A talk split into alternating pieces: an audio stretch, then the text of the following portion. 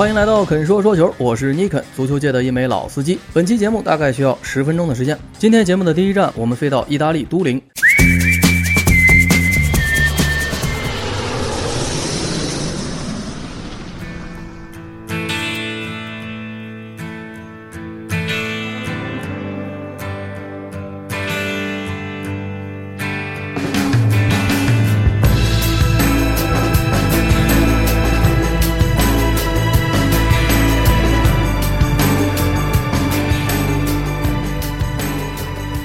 这座意大利北部的工商业重镇有全欧洲最大的汽车产地，也生产着意大利三分之一的巧克力，被誉为意大利最甜的城市。不过，此时踏上这片土地的一位英格兰人，他的心却是苦涩的。乔哈特，这位在国家队和曼城的一号门将，在这个夏天一度被英格兰新任主帅阿勒代斯放在了板凳上，在俱乐部也遭到清洗。曾经是这个国家最好的门将，仿佛一夜之间就被世界抛弃，从欧洲豪门曼城来到了三流球会都灵。乔哈特的命运怎么就突然急转直下了呢？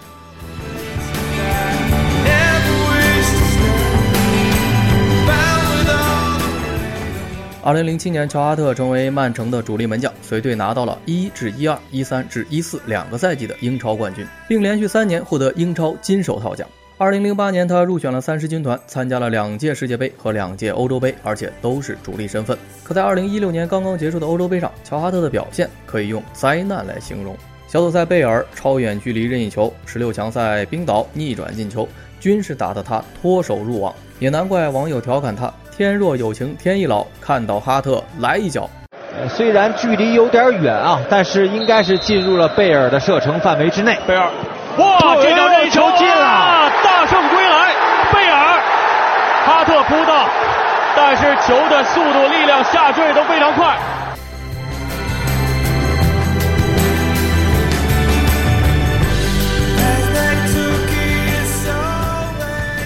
哈特这几年守门的注意力有所下降，出击也不够坚决。最最致命的，也是被瓜帅最不能忍受的，是他的脚法太差。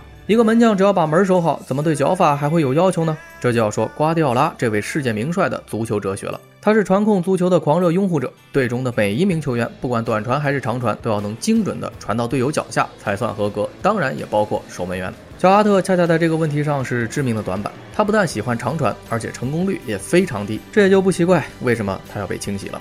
虽然这次是租借都灵队，不过他高额的周薪十四万英镑，曼城要承担其中的九万，而新东家都灵只用支付五万英镑。曼城这次是宁愿每周打着九万英镑的水漂，也不让乔哈特留队，可见瓜帅的决心有多坚定。曼城也从巴萨迎来了智利国门布拉沃，他会是蓝月亮新的守护神吗？时间会证明这一切。今天的第二站，我们飞到英国伦敦来看一下今年夏窗转会截止日都发生了哪些重磅消息。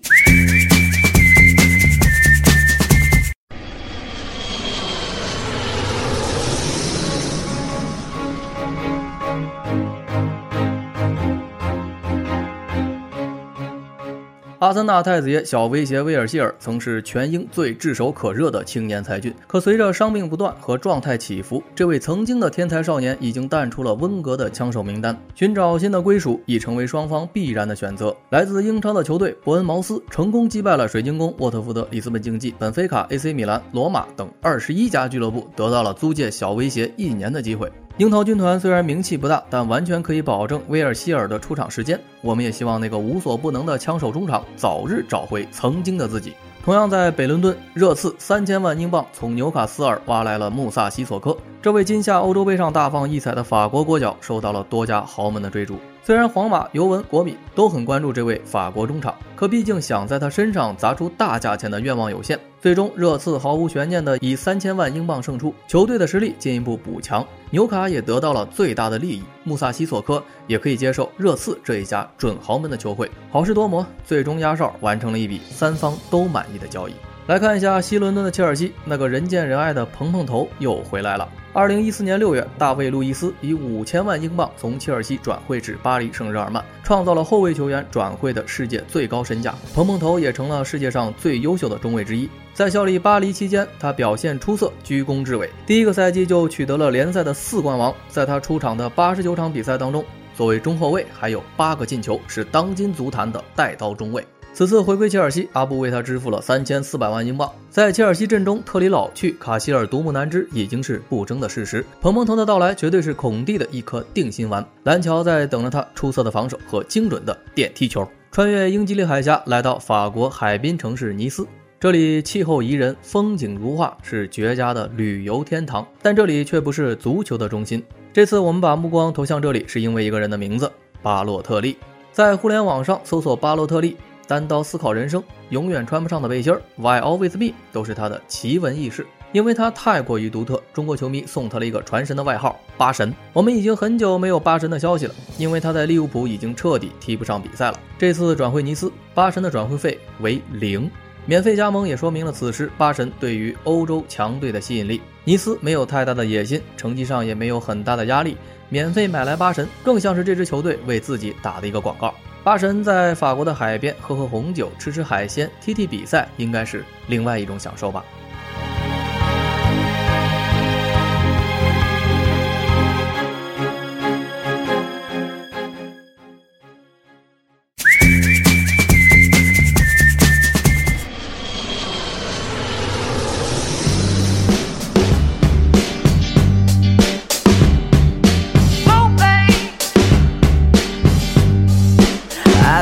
Gonna lie.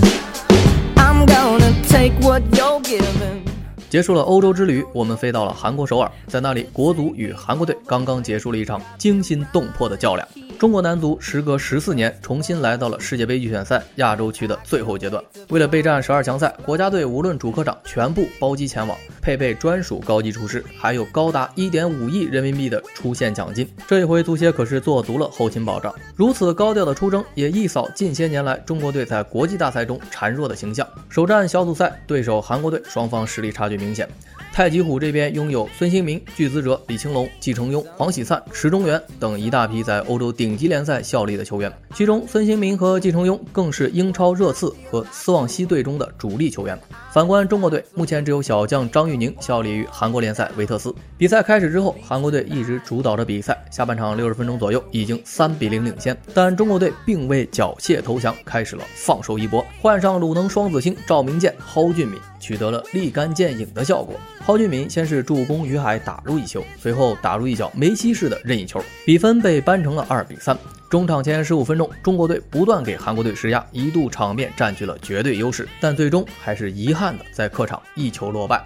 虽然没能取得积分，中国队跟全主力出战的韩国队的差距并没有我们赛前想象那么大。而中国队本场比赛的拼搏精神和在逆境中改变比赛的能力更是难得一见。如此表现获得了媒体和球迷的一片好评。本场比赛，国足收获了信心，我们也更有理由期待这次的十二强赛，高洪波带领的国家队可以给我们带来更多的惊喜。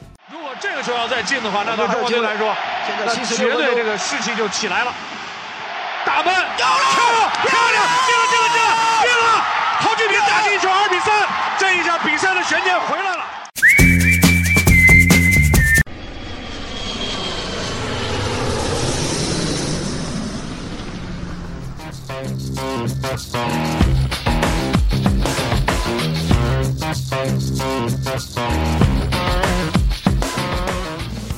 在布鲁塞尔，比利时足协的选帅尘埃落定。前埃弗顿主帅马丁内斯凭借一段炫酷的视频，指出了比利时队目前的主要问题，这也成功击败了候选者范加尔，成为了比利时新任的主帅。阿森纳传奇球星亨利将成为他的助手。看来范厨师应该去进修一下如何做好 PPT 这门功课了。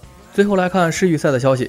二零一八俄罗斯世界杯欧洲区预选赛首轮，英格兰凭借着亚当拉拉纳的中场前绝杀，客场一比零战胜斯洛伐克。队长鲁尼完成了代表三狮军团的第一百一十六场国际比赛，超越贝克汉姆，成为英格兰非门将位置出场最多的球员。卫冕冠军德国队也在客场取胜，托马斯穆勒梅开二度，为国家队攻入第三十四个进球。穆勒也成为德国队现役球员的第一射手。小将基米希也完成了他在国家队的首粒进球。德国队三比零战胜波兰。不甘寂寞的德国门将诺伊尔在比赛中还来了一次克鲁伊夫转身。来看南美，球王梅西在退出国家队六十七天后宣布回归。在二零一八世界杯南美区预选赛上，梅西重披蓝白战袍，表现抢眼，打入全场唯一进球，阿根廷全取三分。被誉为巴西新天王的加布里埃尔·热苏斯状态持续火爆。